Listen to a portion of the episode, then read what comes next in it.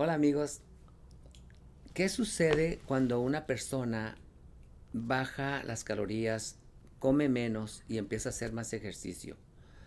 Esa es la práctica y esa es la idea que todos los nutriólogos y los doctores y la mayoría de la gente tiene.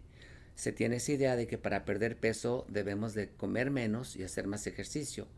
Pero yo quiero decirles que hay estudios clínicos que se han realizado que están demostrando lo contrario y lo han demostrado desde hace mucho tiempo.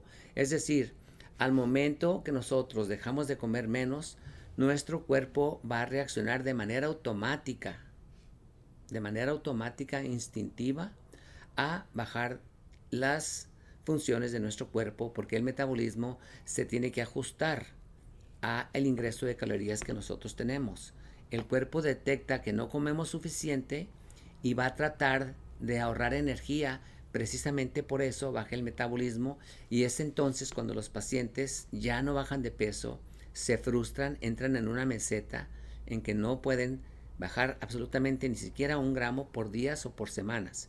Van con su doctor y el doctor les dice que no están haciendo el programa y eso no es cierto. Lo que pasa es que el sistema de nuestro cuerpo es un sistema automático que está regulado por hormonas, que está regulado por nervios y al momento que nuestro cuerpo detecta que no comemos suficiente, las hormonas y los nervios van a trabajar de tal manera que van a reducir ese metabolismo para evitar precisamente que el cuerpo tenga problemas porque no lo estamos nutriendo de la manera adecuada. Así es de que de aquí en adelante lo más importante para ti es identificar tu estado metabólico y el nivel de tus hormonas que están regulando precisamente ese metabolismo.